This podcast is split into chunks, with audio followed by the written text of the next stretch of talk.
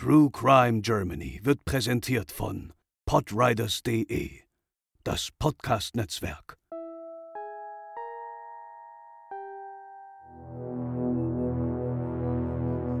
Mecklenburg-Vorpommern in den 90er Jahren. Fünf Mädchen und junge Frauen verschwinden unabhängig voneinander und werden getötet aufgefunden oder bleiben gar spurlos verschwunden. Warum konnten diese Fälle bis heute nicht geklärt werden? Heute bei True Crime Germany ungeklärte Kriminalfälle der 90er Jahre aus Mecklenburg-Vorpommern.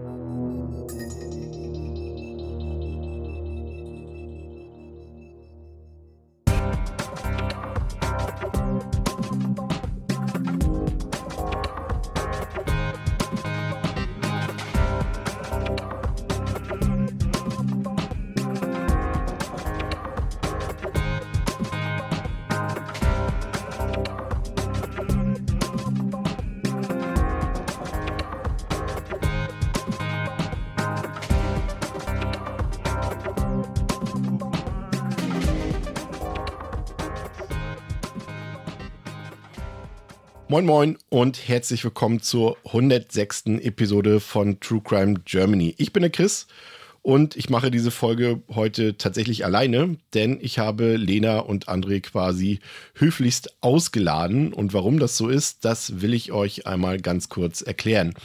Wie die meisten von euch ja wissen, wohne ich zwar in Hamburg, bin aber in Mecklenburg-Vorpommern aufgewachsen und habe dort auch meine komplette Kindheit und Jugend verbracht. Ich bin da zwar mittlerweile eigentlich kaum noch, also ich fahre eigentlich nie zurück in die Heimat aktuell oder auch schon seit Jahren nicht mehr, belese mich aber aus alter Verbundenheit weiterhin mit den Nachrichten aus der Region. Und vor kurzem ist mir ein Artikel des äh, Norddeutschen Rundfunks aus dem August 2023 unter die Augen gekommen, in dem berichtet wird, dass die erst 2018 eingerichtete Cold Case Unit für Mecklenburg-Vorpommern schon wieder eingestellt wurde. Und diese Einheit äh, hat sich ja ziemlich intensiv mit einigen der bis 20, also mit einigen der 20 bis heute ungeklärten Mordfälle des Bundeslandes auseinandergesetzt. Und ähm, ja, diese Kriminalfälle, die geraten jetzt wieder zurück in die Zuständigkeit ähm, von früher, also in die alten Routinen, in die gewöhnlichen Mordkommissionen. Ähm, und das finde ich tatsächlich ein bisschen schade. Aber worum es eigentlich geht, ist, dass mich dieser Bericht wieder in eine Art, ja, wie sagt man heutzutage im Anglizismus, in eine Art Rabbit Hole heruntergezogen hat, äh, tief in meine Kindheit in die 90er Jahre. Denn nachdem ich herausgefunden habe, mit welchen Verbrechen sich ähm, diese Cold Case Unit genau beschäftigte und welche anderen Kriminalfälle weiterhin ungeklärt sind, kam irgendwie alles wieder hoch bei mir. Die Erinnerung an eine Zeit, die man sich irgendwie ich will jetzt nicht sagen, heute kaum noch vorstellen kann, aber die einfach eine ganz andere war, als zum Beispiel als Kinder sie heute erleben. Also damals, weiß ich, also ich habe mich als Kind und auch mit meinen Freunden irgendwie an Orten rumgetrieben, teilweise auch nach Einbruch der Dunkelheit, die ich heute als Erwachsener mit Mitte 30 wahrscheinlich nicht mal mehr aufsuchen würde. Oder dass man als äh, sechs-, siebenjähriges äh, Schlüsselkind damals unterwegs war und sich irgendwie über nichts äh, Sorgen machen musste was unseren Eltern allerdings anders erging. Ich habe zum Beispiel gestern mit meiner Mutter kurz über diese Zeit geredet und äh, sie hat mir auch bestätigt, dass die Eltern äh, diese kindliche Gedankenlosigkeit und Unschuld äh, nicht so richtig teilen konnten, da sie eben wussten, welch furchtbare Verbrechen sich zu dieser Zeit auf den Straßen von Mecklenburg-Vorpommern abgespielt haben, so in diesem Zeitraum, diese zehn Jahre in den 90er Jahren. Die Erwachsenen machten sich ständig Sorgen darum, wenn die Kinder mal ein paar Minuten zu spät nach Hause kamen äh, oder wenn sie wussten, dass äh, die Jugendlichen irgendwie wieder per Anhalter unterwegs waren. Und so erinnerte ich mich auch wieder an die Fahndungsplakate oder an die Suchplakate über vermisste Kinder die überall rumhingen, auch zum Beispiel am Schaufenster des Geschäfts meiner Mutter. Und äh, diese Gesichter, diese Fotos, die haben sich tatsächlich bis heute eingebrannt bei mir von Simone, von Anita, von Anja oder von Susanne, um die es heute auch gehen soll. Gesichter, die ich bis heute nicht vergessen habe und es sind Gesichter deren oder Kinder, deren Schicksal aber leider viele andere vergessen haben mittlerweile. Und deshalb möchte ich heute diese Episode nutzen, um auf die Fälle von vier getöteten und einem bis heute spurlos verschollenen Mädchen aufmerksam zu machen, denn diese Fälle sind eben bis zum heutigen Tage ungeklärt und bis heute laufen vermutlich auch die verantwortlichen Verbrecher für diese, Ver, ja, für diese schlimmen Taten draußen frei herum. Und in der Vorbereitung dieser Episode sind mir tatsächlich auch einige Tränen ähm, aus den Augen gekommen, Tränen aus den Augen geflossen, weil ich äh, einfach auch bis heute nicht akzeptieren kann, dass diese Fälle ungeklärt sind, dass keine Täter geschnappt wurden oder in unserem letzten Fall am Ende der Episode ein Mädchen einfach seit 25 Jahren ohne jegliche Spur ja verschwinden konnte, spurlos. Und ich denke da an die Angehörigen, ich denke da an die Freunde und hoffe, dass sich irgendjemand vielleicht doch noch an etwas erinnern kann, was die Polizei noch zur Lösung dieser Verbrechen bringen kann. Und ja, aufgrund meiner emotionalen Bindung zu diesen Themen äh, dachte ich mir, dass es einfach auch äh, für Lena und André einfach nur fair ist, sie heute so ein bisschen auszuladen. Ja, und unser oder mein erster Fall führt uns heute zurück in den Sommer des Jahres 1991. Zu dieser Zeit arbeitete die damals 19-jährige Antje Mundstock als Verkäuferin an der Kasse in einem Aldi-Markt im Westen Schwerins. Ursprünglich hatte Antje eine Ausbildung als Gärtnerin in einer Baumschule in Kriwitz abgeschlossen, fand jedoch anschließend keine Stelle und jobbte deshalb. Die junge Frau war zu diesem Zeitpunkt auch in einer Beziehung. Ihr Freund kam auch aus Kriwitz, was etwa 20 Kilometer östlich von Schwerin liegt.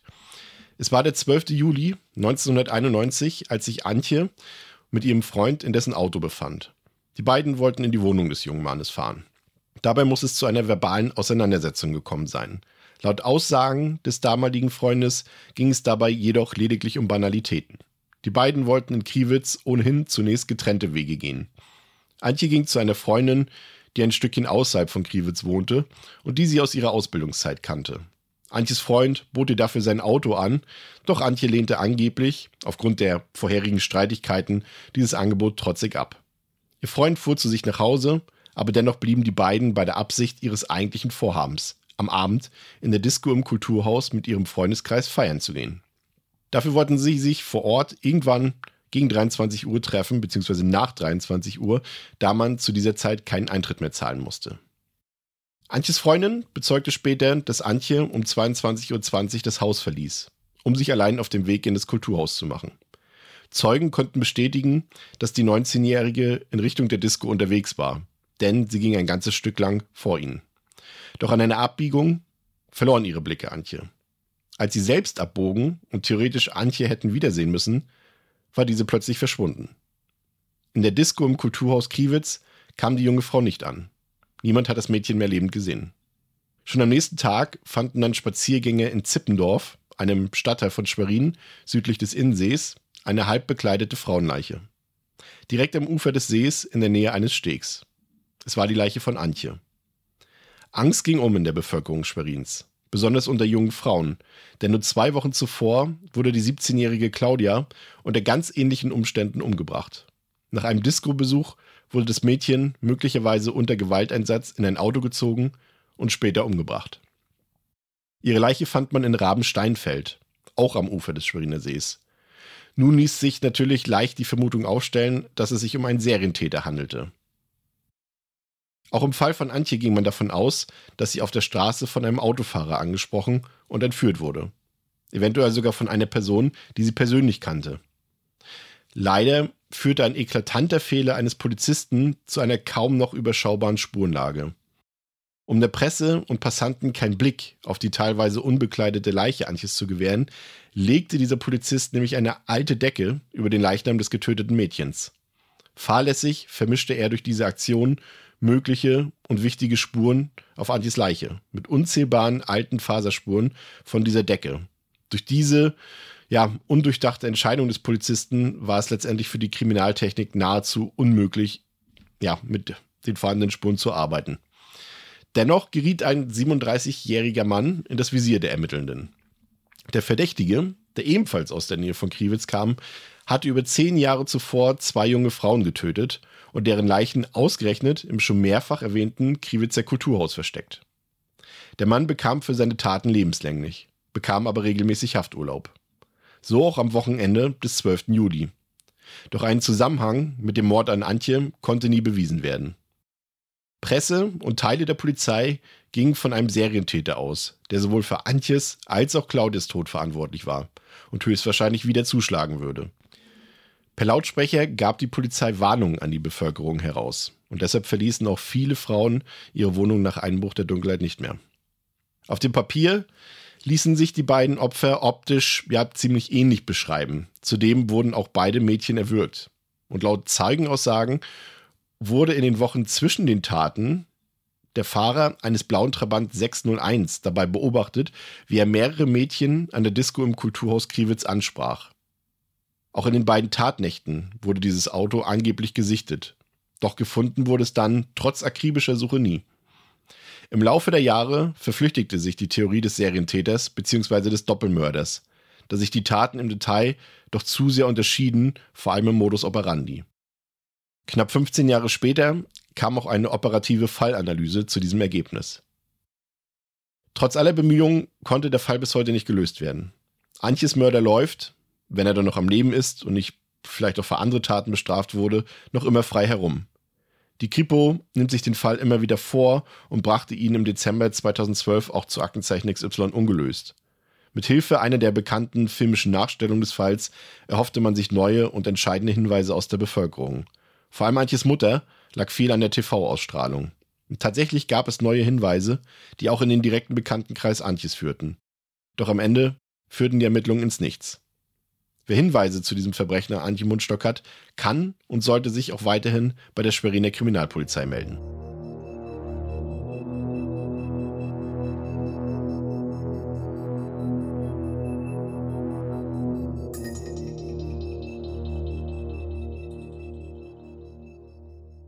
Ein weiterer Mord an einer jungen Frau geschah im Januar des Folgejahres 1992. Das Opfer in diesem Fall war die 17-jährige Simone Kors. Simone war Schwesternschülerin in der Hansestadt Stralsund. Das heißt, sie war in der Ausbildung zur, wie man ja damals noch sagte, Krankenschwester. Ihr Elternhaus befand sich in Katzenow. Das ist ja etwas südwestlich von Stralsund und tatsächlich auch nur eine halbe Stunde Fahrt von meinem damaligen Wohnort entfernt, was ja diesen Fall, aber auch die anderen heute eben so besonders und ähm, auch emotional für mich macht. Am 9. Januar 1992, das war ein Donnerstag, wollte Simone um 19 Uhr mit dem Bus ins 30 Kilometer entfernte Stralsund fahren, wo sich auch ihr Wohnheim befand. Um den Bus nicht zu verpassen, ging Simone schon um 18.30 Uhr aus dem Haus und verabschiedete sich von den Eltern. Das Mädchen war, ja, wurde eigentlich so beschrieben, dass sie immer pünktlich war und auch absolut zuverlässig war. Umso ärgerlicher war es für Simone, dass sie eben wenige Minuten später an der Bushaltestelle in der Kälte und im Regen feststellen musste, dass der nächste Bus nicht in wenigen Minuten, sondern erst in zwei Stunden eintreffen würde. Und dazu muss man eben doch wissen, dass der Winter 1991, 1992 einer der kältesten und schneereichsten Nachwendewinter in Mecklenburg-Vorpommern war. Es gibt einen Zeugen, der Simone um 18.45 Uhr an der Haltestelle sah und auch grüßte. Simone erwiderte diesen Gruß. Dieser Mann war der Letzte, der Simone noch lebend sah, bevor diese vermutlich nur wenige Minuten später in ein Auto stieg, dessen Fahrer Simone ja wahrscheinlich gekannt haben muss. Eine Persönlichkeitsanalyse ergab nämlich, dass Simone mit allergrößter Wahrscheinlichkeit nicht in das Auto einer fremden Person gestiegen wäre. Zunächst fuhr das Auto auch wohl in Richtung Stralsund, also dem Zielort von Simone. Es ist davon auszugehen, dass das Auto die Landstraße über die Orte Richtenberg und Bertel nahm.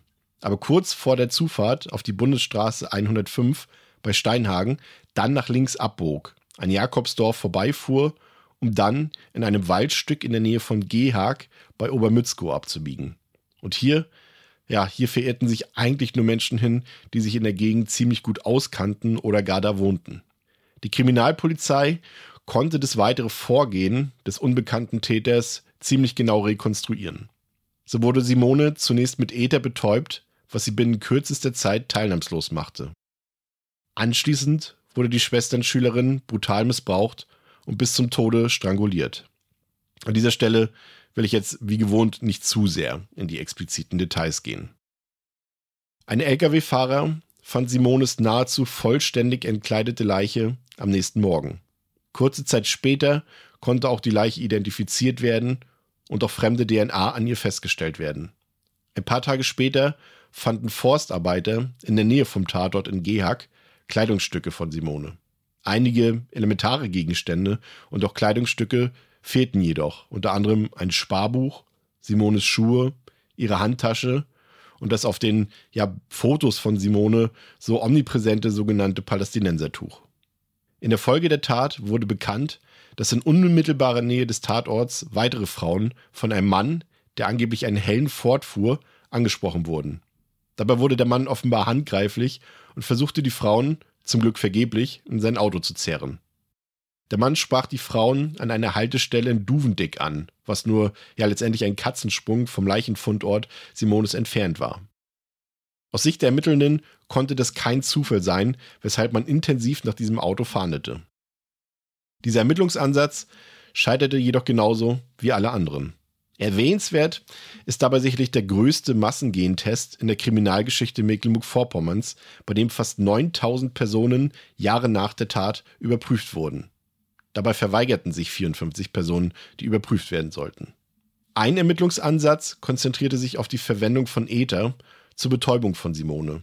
Denn Ether war damals, so wie heute, nicht ohne weiteres zu beschaffen. Und so wurde die Kripo auch hellhörig, als ein Jahr nach dem Mord der Schwesternschülerin eine junge Frau von einem Vergewaltigungsversuch in der Nähe von Stralsund berichtete, der sich vier Jahre zuvor ereignete, als die junge Frau zunächst von einem Mann, ungefähr Anfang 20, beobachtet und anschließend mit einem hellen Ford verfolgt wurde. Der Mann soll versucht haben, die junge Frau mit Ether zu betäuben, doch sie konnte sich mit Reizgas wehren und anschließend fliehen. Angeblich sei die Frau den Täter noch mehrmals. Aber diese spannende Spur verlief jedoch auch um nichts. Auch Simones Gegenstände und Kleidungsstücke bleiben bis heute verschollen. Aber was hat der Täter damit angestellt? Schämte sich der Täter vielleicht sogar für seine Tat, denn es wurde übermittelt, dass das Gesicht von Simone beim Auffinden der Leiche abgedeckt war. Vielleicht war es auch nicht der Plan des Täters, sein Opfer nach der Vergewaltigung zu töten. Eventuell kam Simone schneller als gedacht wieder zur Besinnung. Weiterhin bestand die Frage, woher der Täter Ether bekam. Zahlreiche Leute aus der Bevölkerung meldeten sich zu dieser Frage und gaben Hinweise, dass Ether zum Beispiel beim Bau von Modellflugzeugen verwendet wird, bei der Behandlung von Pferden oder als Bestandteil von Starthilfesprays für Fahrzeuge. An dieser Stelle wollen wir auch nicht unerwähnt lassen, dass neben der Erwähnung des hellen Fords in anderen Berichten von einem, ja, von einem hellen VW Golf oder auch einem blauen Ford die Rede war. Also diese Spur ist auch nicht so ganz klar. Auch die Fahndung bei ungeklärte Morde, dem Täter auf der Spur, sowie bei Aktenzeichen XY ungelöst im Jahre 2013 konnten leider nichts zur Ergreifung des Mörders beitragen. Der Täter, dem Simone nur aufgrund eines Irrtums mit dem Busfahrplan zum Opfer fiel, müsste heute zwischen 55 und 73 Jahre alt sein. Es besteht noch immer Hoffnung auf Klärung, da man nach und nach Speicheltestverweigerer doch noch zur DNA-Abgabe bekommt.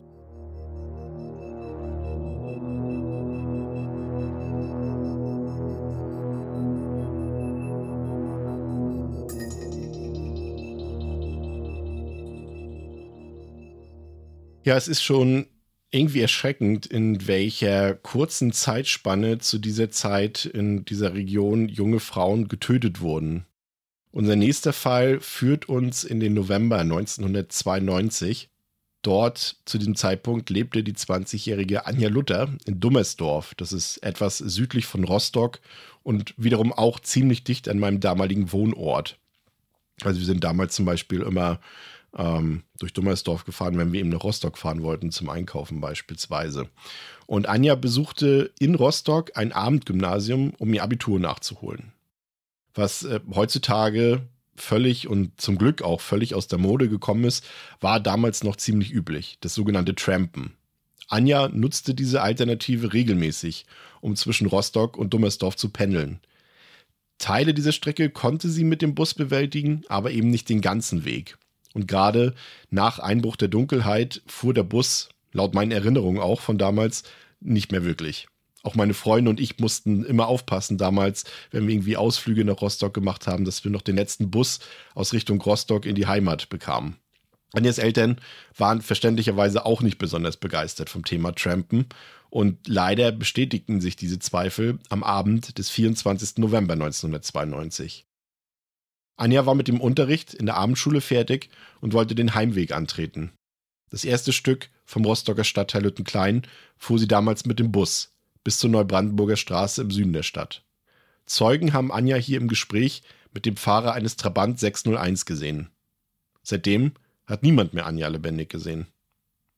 Ihre Eltern warteten an jenem Abend vergeblich auf die Rückkehr ihrer Tochter. Und schnell meldeten sie Anja bei der Polizei als vermisst. Doch Anja blieb verschwunden, wie vom Erdboden verschluckt. Anja wurde von ihren Angehörigen und Freunden als lebhafte und selbstbewusste Frau beschrieben, die schnell Anschluss bekommt, jedoch tiefgründige Bekanntschaften eher vermeidete. Anja reiste viel, auch ins Ausland und auch oft allein. In den nächsten Wochen sollte es zum Beispiel nach Ägypten gehen für die junge Frau. Vier Monate vergingen, ohne heiße Spur, ohne Anhaltspunkt, ohne ein Lebenszeichen von Anja. Am 23. März 1993 fand die Ungewissenheit dann ein trauriges Ende.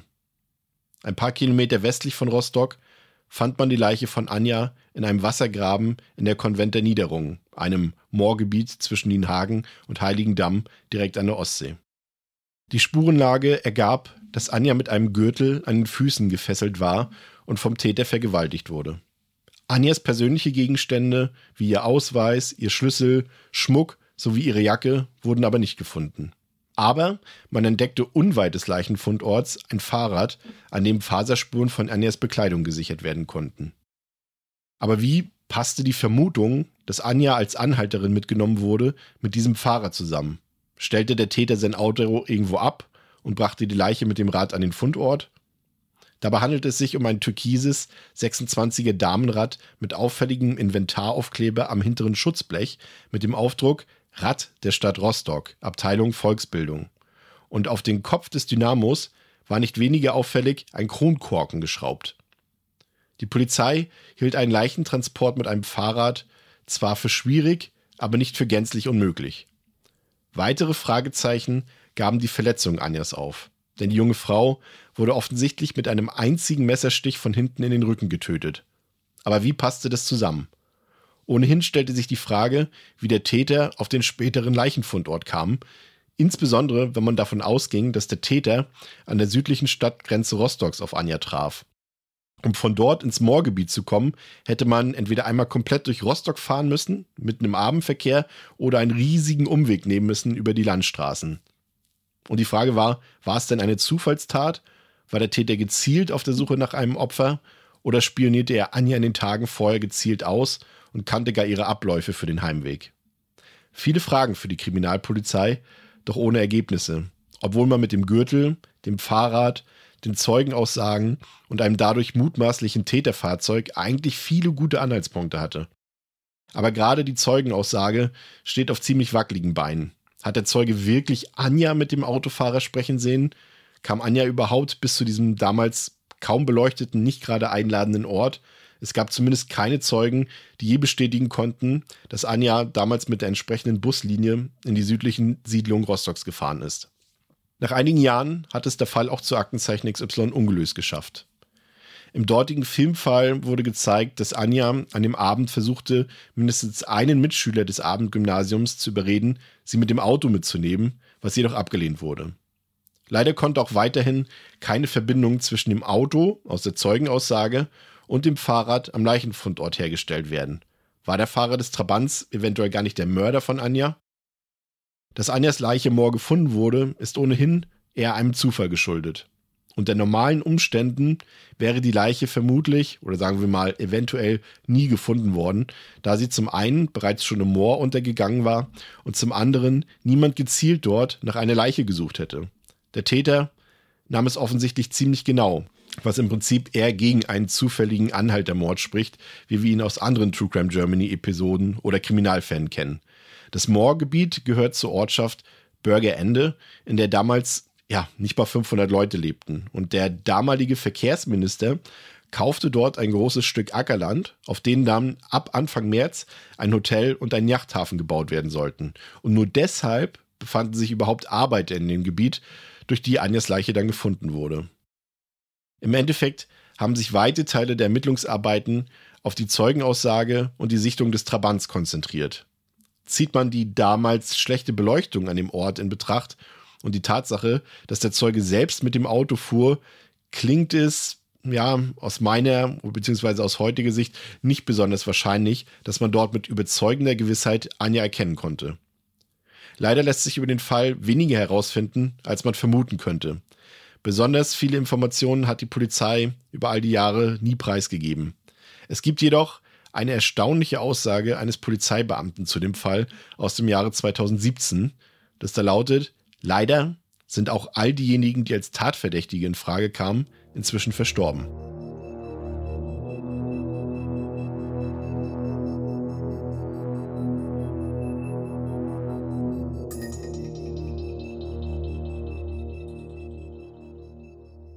An unseren nächsten Fall aus dem Jahre 1994 kann ich mich noch ganz genau erinnern.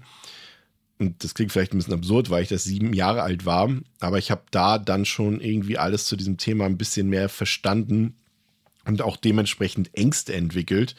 Und es ging damals wie ein Schock durch unsere Region, als nur wenige Kilometer von uns entfernt ein kleines Mädchen beim Spielen verschwand. Jeder wusste, dass irgendwas Schlimmes passiert ist und es lief auch überall, zumindest ein paar Tage später, in den Radionachrichten, in den TV-Nachrichten.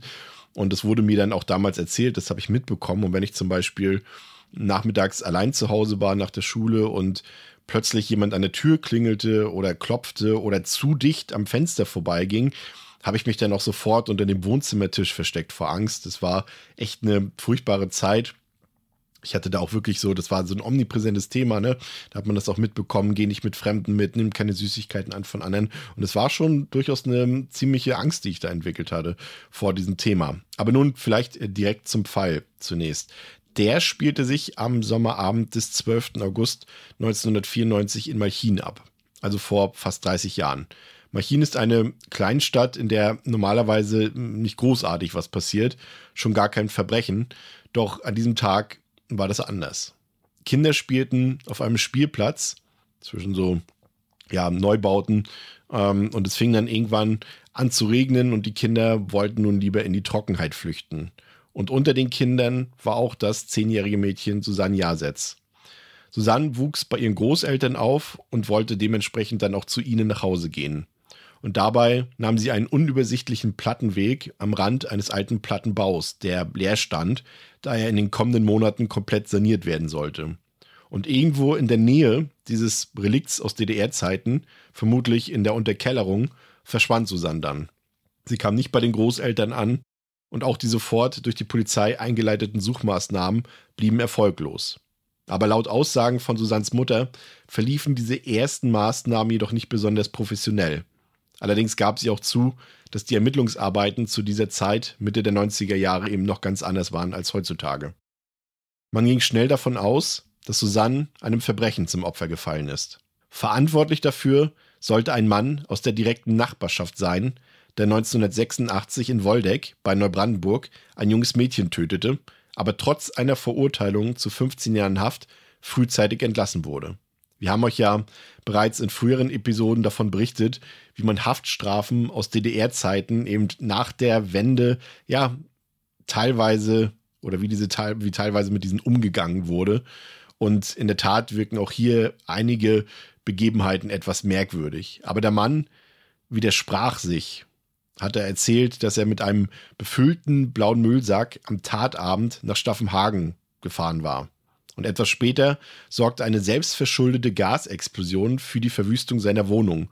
Und man vermutete damals, dass er dadurch irgendwelche Spuren beseitigen wollte. Gleichzeitig wirkte der Verdacht auf den Mann auch etwas vorgeschoben. Zwar war der Mann bekanntermaßen ein Kindermörder, aber man konnte ihm ein Verbrechen bei helllichtem Tageslicht ohne jegliche Spuren aufgrund des Mangels an Intelligenz nicht wirklich zutrauen. Vier Jahre später herrschte für die Angehörigen etwas mehr Klarheit. Susanne war tot. Arbeiter fanden bei einer Routinekontrolle eines Abwasserschachts in Karolinenhof zwischen Staffenhagen und Wahn an der Müritz eine skelettierte Kinderleiche in fünf Metern Tiefe. Wie das Mädchen getötet wurde und ob es zuvor missbraucht wurde, blieb unklar. Eine Feststellung war nicht mehr möglich. Aber schnell geriet der Verdächtige wieder in das Visier der Ermittelnden. Denn es gab eine Verbindung vom Tatort zu dem 31-jährigen Mann.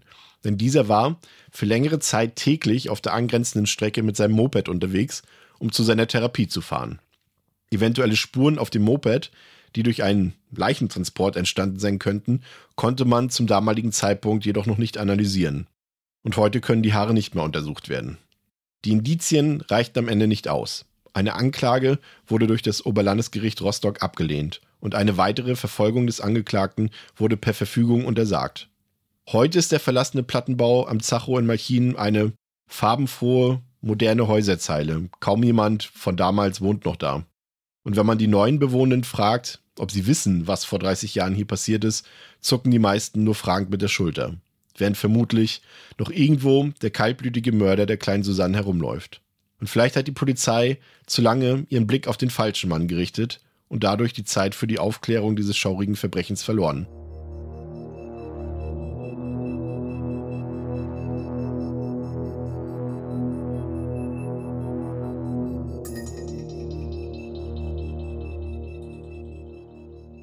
Ja, unser letzter Cold Case für heute bringt uns quasi wieder zurück an den Anfang der Episode, nämlich zurück nach Schwerin. Dieses Mal jedoch in das Jahr 1999 und der Fall beginnt in Rabensteinfeld bei Schwerin. Dort lebte die 14-jährige Schülerin Anita Richter mit ihren Eltern. Es war der 11. Juni und damit auch der Hochzeitstag der Eltern. Und diese wollten den Abend eigentlich gerne gemeinsam mit ihrer Tochter in einem Restaurant verbringen. Aber Anita hatte etwas anderes vor und wollte sich in der Innenstadt von Schwerin mit einem Freund treffen. Es war verabredet mit den Eltern, dass Anita um 21 Uhr pünktlich zu Hause sein sollte. Gegen 17 Uhr verließ Anita das Haus und theoretisch hätte sie den Bus um 17.12 Uhr Richtung Innenstadt nehmen können.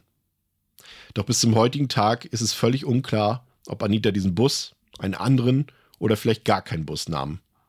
Entsprechende Busfahrer der damaligen Linie 6 konnten sich nicht an Anita erinnern, also dass sie dort eingestiegen war. Und auf diese Aussagen wird man sich auch verlassen können, denn diese Busfahrer kannten Anita.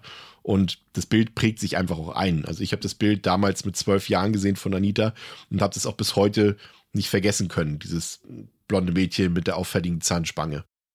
Auf jeden Fall traf sie sich an dem Abend nicht mehr mit ihrer Verabredung und sie kam auch nicht nach Hause zurück. Und bis zum heutigen Tag ist Anita spurlos verschwunden. Im Gegensatz zu vielen anderen Vermissten und Kriminalfällen gab es beim Verschwinden von Anita zunächst keinerlei Anhaltspunkte. Aufgrund der Nähe zum Schweriner See wurden zunächst einige Uferstellen mit Schlauchbooten abgesucht.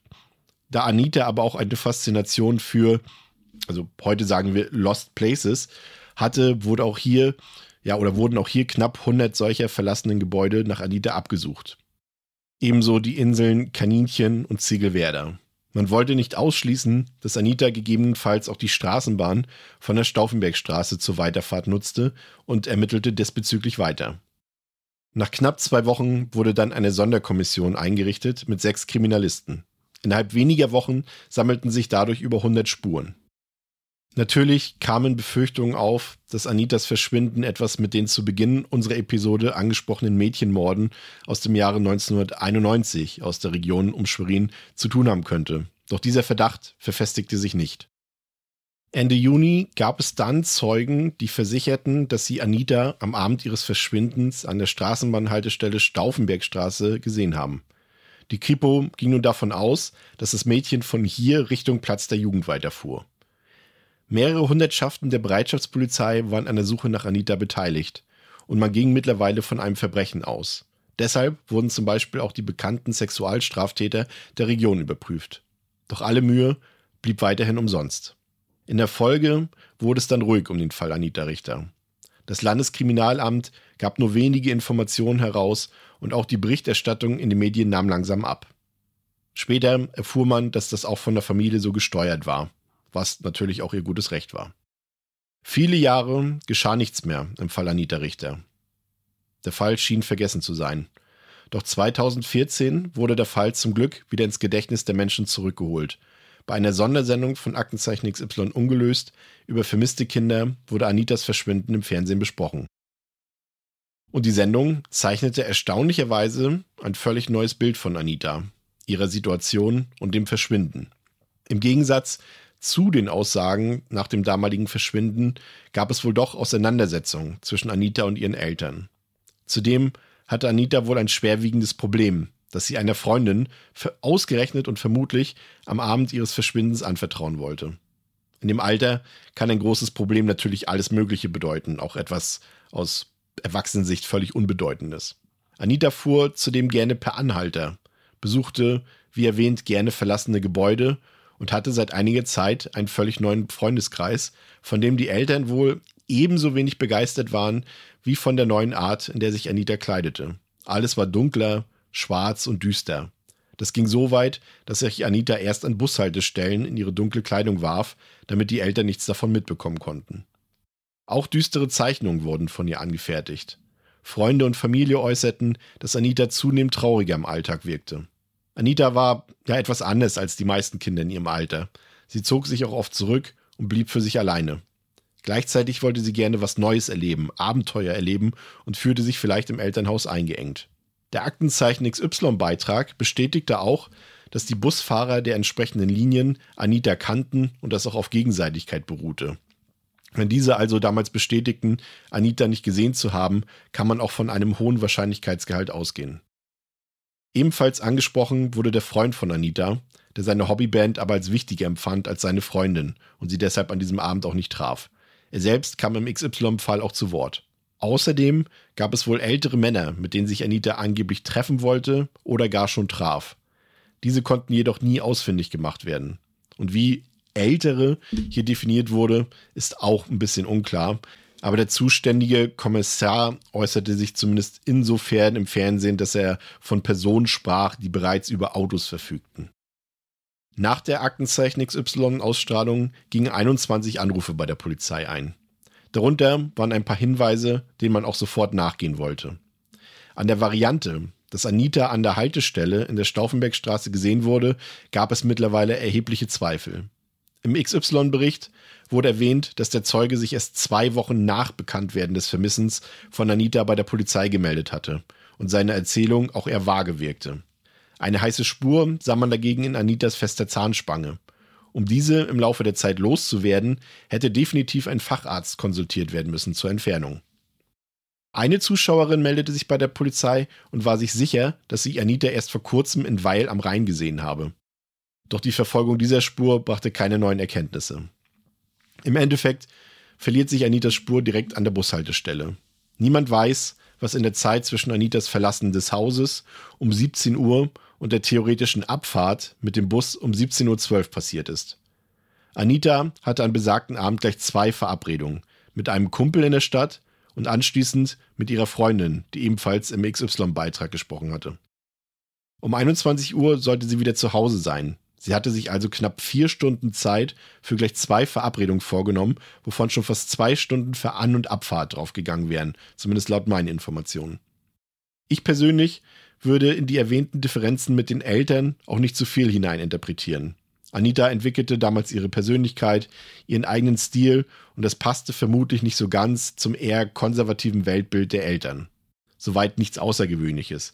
Ich kann mir zumindest nicht vorstellen, dass Anita aus diesem Grund freiwillig verschwunden sein könnte. Sie hatte außer ihrer Kleidung und ihrem Haustürschlüssel keine Gegenstände bei sich, also das spricht eigentlich schon mal dagegen. Vermutlich liegt des Rätsels in dem Geheimnis Anitas, von dem sie ihrer Freundin am Abend erzählen wollte. Diese Freundin vermutete nach dem Verschwinden von Anita, dass diese vielleicht schwanger war. Aber auch dafür hätte sich Anita früher oder später in irgendeiner Form in ärztliche Behandlung geben müssen. Wurde Anita aber vielleicht zufällig entführt? War sie Zeugin oder Mitwisserin eines Verbrechens, was wiederum sie in Gefahr hätte bringen können? Und was hat ihr neuer Freundeskreis eventuell damit zu tun gehabt? Niemand von diesen Leuten äußerte sich laut meinen Erkenntnissen zu den Vorfällen. Zumindest hat die Polizei darüber keine Informationen herausgegeben. Was zumindest noch minimal positiv stimmt, ist, dass es bis heute keinerlei Anhaltspunkte dafür gibt, dass Anita einem Verbrechen zum Opfer gefallen ist. Und deshalb sollte man die Hoffnung auch nicht aufgeben. Vielleicht bekommt eine mitwissende Person irgendwann doch ein schlechtes Gewissen und offenbart sich.